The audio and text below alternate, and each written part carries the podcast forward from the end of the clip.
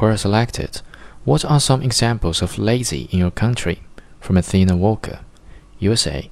Probably a different take than most people's, but panhandling. I don't mean homeless people are panhandling, I mean young, healthy people that will sit on the side of the road, listening to their iPhone, completely clean, new clothing, new backpack, absolutely nothing about them that says they have seen a hard day in their lives. And the fact is, a number of them haven't. There is a growing trend of young people that would prefer to not get jobs, but instead panhandle to make money. They hang out with friends, they get Starbucks, they generally do what they would be doing at home, but people are giving them money to keep doing it. It's insane. And the hate of laziness. There is nothing wrong with them, and they could decide to get a job but won't. Panhandling is easier.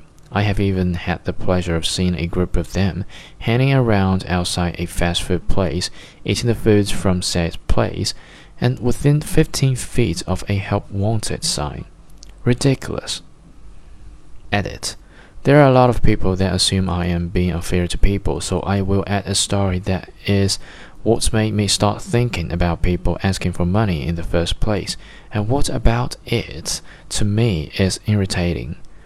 My significant other saw a man that looked every bit homeless who panhandled outside a gas station.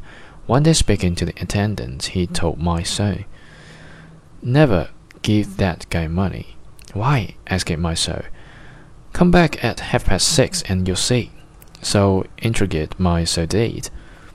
Lo and behold, what did he see? The same guy disappear into the gas station washroom, only to come out 15 minutes or so later, cleaned up and dressed in a suit. He put all his homeless gear into the trunk of a brand new Porsche and drove away. It was my soul that taught me never trust what you see. Always pay attention to the details. It's paid off handsomely.